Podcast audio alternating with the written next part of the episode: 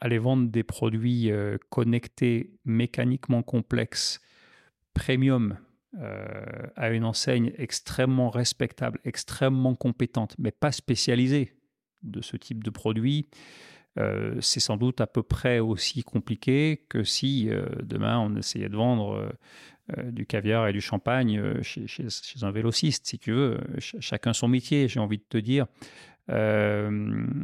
après, cet élément, en fait, m'oblige à revenir un petit peu en arrière. Et, ça, c'est un, élément qui, qui m'a été pénible à titre personnel parce qu'il m'a fallu du temps durant l'été 2023 pour comprendre que certes, les gens avaient vu que ces vélos étaient discountés, hein, puisque que c'est le mot, mais qu'en plus, leur compréhension, c'était que c'était sans doute un événement qu'on avait orchestré nous et orchestré à cette époque-là, c'est-à-dire mmh. euh, euh, en 2023 tout de suite. Et, euh, alors, je, m'excuse, c'est naïf ce que je te dis, mais il m'a fallu du temps. parce que je connaissais évidemment l'envers du décor. L'envers du décor, c'est qu'on on parle de vélos qui ont été vendus lors du tout début de la société. comme tu le sais, l'idée c'était de vendre les vélos uniquement en ligne. Euh, et puis, euh, il y a eu euh, plusieurs, plusieurs appels entrants en fait de distributeurs qui ont dit ben, on a vu ce que vous venez de lancer, on aimerait, on aimerait se positionner. Donc ça, excuse-moi, c'était vraiment au lancement Ouais, les, les, les, coups de fil sont quasiment immédiats et, hmm. et, la transaction et la négociation dont on parle là, c'est 2021. et si, si, je réfléchis à ça avec les expériences que j'ai pu moi avoir par le passé, un petit peu rigide en fin de compte, euh, tu vois, où euh, tu as une marque premium, tu as 50 ans d'existence, tu essaies de contrôler ta distribution et donc tu vas vendre tes produits soit en direct, soit chez des enseignes qui ont prouvé savoir le faire avec des marques comparables. ça, c'est la norme, on va dire. D'un autre côté, quand je te parlais de culture populaire tout à l'heure, j'ai de la sympathie pour le fait que l'équipe à l'époque se soit dit tu sais quoi, une enseigne aussi respectable, certes qui n'a pas prouvé sur ce marché-là être compétente encore, mais aussi respectable et publique et cotée que Carrefour, qui nous fait l'honneur de nous appeler, si notre motif, c'est réellement d'avoir un impact sur les villes, parce que c'était ça l'impact. L'impact, c'était pas créer une marque de luxe avec des vélos à 30 000, tu en vends 12 et puis tu arrêtes. Non, l'impact, c'est de, de, changer les choses. Je pense que l'équipe s'est dit, en fin de compte, ça va nous donner une taille. Euh, donc c'était l'idée de l'époque. Euh, après, qu'est-ce qui s'est passé? Il s'est passé euh, ce qui devait sans doute se passer. C'est que l'enseigne a pris du temps à commercialiser les produits et les consommateurs n'ont sans doute pas favorisé ou même considéré cette enseigne comme évidente pour aller prendre des conseils, parce que c'est ça dont on parle, sur des produits, comme je te le disais, euh, complexes, euh, premium et haut de gamme. Et donc, euh, mais, là, je parle pour eux, hein, je pense qu'à un moment donné, ils se sont dit, bon, on a ces vélos, il n'y a pas que les nôtres par ailleurs, qui prennent la poussière dans un entrepôt, il faut qu'on fasse quelque chose. Bon, et là, là, si tu veux, ils ont fait, à mon avis, la chose correcte de leur point de vue. Leur job n'est pas de protéger notre image à nous. Mais ça a été compliqué.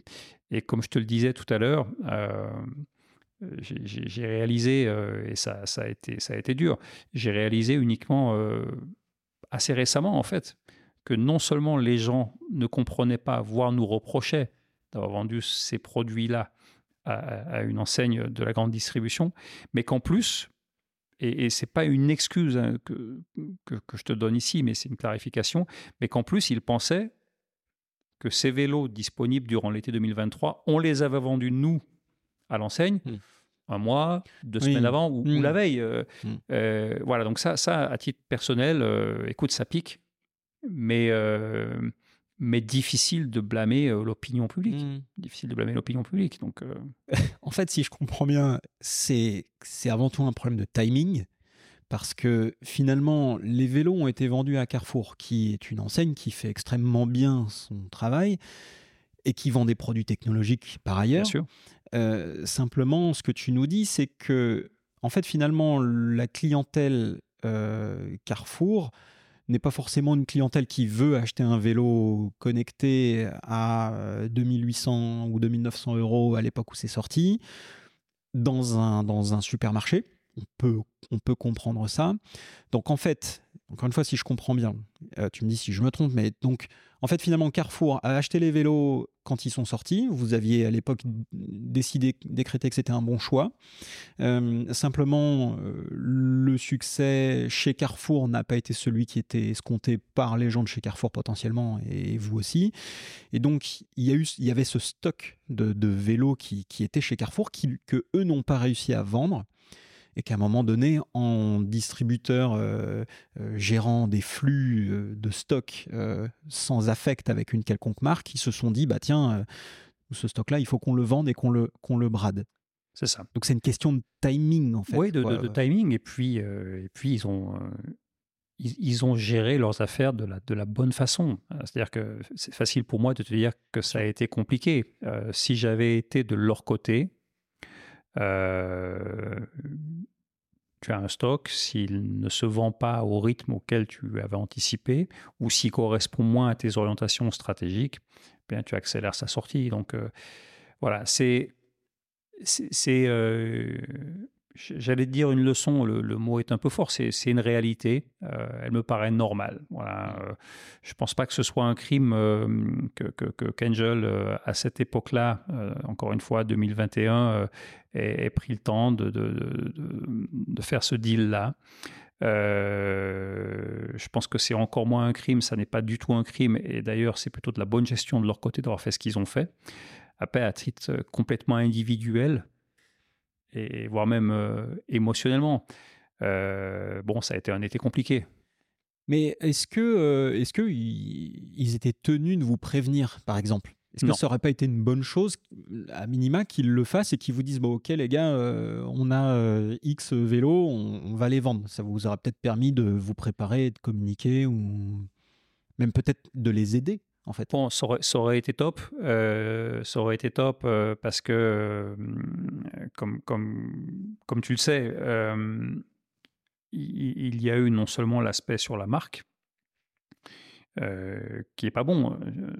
voilà, on va pas tourner autour du pot. Quelqu'un qui a investi 3000 euros dans un vélo deux ans avant, je parle de deux ans avant parce qu'évidemment, c'était des vélos de première génération, mais malgré tout, mmh. ces vélos de première génération, les premiers acquéreurs n'ont pas payé ce prix-là. Donc, évidemment, tu te sens potentiellement vexé. Bien qu'on ne soit pas une marque d'ultra luxe, on est quand même une marque volontairement premium. Donc tu peux te sentir un petit peu piqué là aussi à titre personnel. Et en plus de ça, il y a un aspect plus technique. Hmm. C'est que euh, le, maniement d'un stock sur du long terme d'un produit connecté qui embarque de l'énergie, comme, comme notre vélo, euh, et, et, Carrefour n'y est pour rien je, le précise, euh, je ne rentrerai pas dans les détails, mais, mais d'un point de vue de la tenue logistique, si tu veux, de cette relation et du maintien de ces stocks, le fait est que non seulement le vélo a été bradé, et que certains de ces vélos ont été livrés avec des situations de décharge profonde sans être trop technique. Donc là, c'est double peine.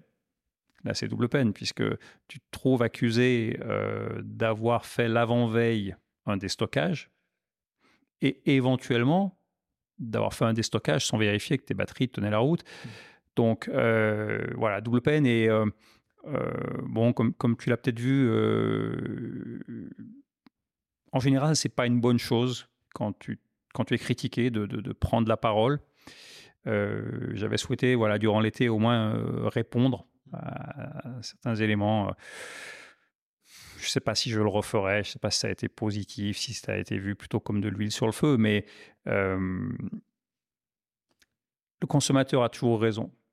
À la fin de la journée, euh, pour, pour dormir tranquillement, il faut juste accepter ça. Mmh. Euh, il faut être content quand il te félicite, il faut accepter quand il te blâme.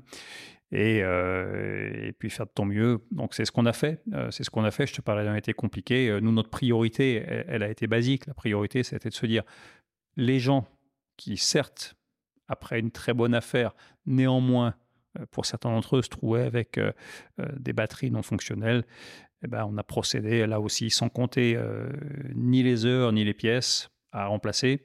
Et, aujourd'hui, à nouveau, on a des gens qui sont très contents. J'ai pas répondu à ta question. Est-ce que Carrefour était tenu nous prévenir? Pas du tout. Voilà, pas du tout. Donc voilà, là, on, parle de Carrefour, on pourrait parler d'une autre enseigne, mais en l'occurrence, je pense que Carrefour est, extraordinairement professionnel. On, a après parlé avec eux. Hmm. Bon, c'est des gens bien, c'est des gens qui ont un job à faire. c'est la vie. Hmm. La vie. si tu me posais la question, est-ce que on le referait? Non, on le referait pas et je pense que ne le referait pas non plus. Et en tout cas, si on avait une discussion, je pense qu'on n'aurait pas terminé le premier café, qu'on arriverait à la conclusion que c'est mieux de ne pas refaire. Mmh. Oui. Puis surtout quand tu, quand tu confies ta marque premium à quelqu'un, euh, bon, tu as envie d'être sûr que qu'il la maîtrise, qu'il la préserve, qu'il la respecte. Euh.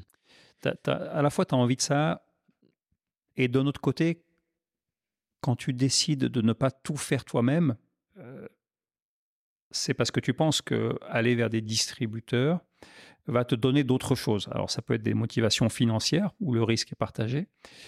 Dans notre cas,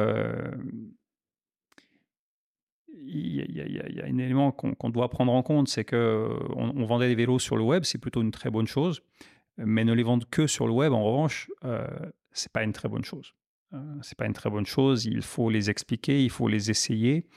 Euh, et donc, quand tu remets ta marque à quelqu'un d'autre, comme tu dis, il y a une relation de confiance et, des ajustements ajustements qui passent par le dialogue, euh, sachant que c'est pas le cas partout dans le monde, mais en Europe, les marques ne contrôlent pas.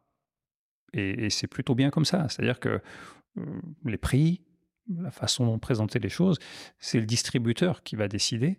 Et, toi, ton job, c'est euh, de communiquer euh, tes préférences, euh, tes guides. Et avant tout, ton job, c'est d'avoir une relation qui est honnête où tu peux dire les choses. mais mais voilà, donc un épisode, un épisode intéressant.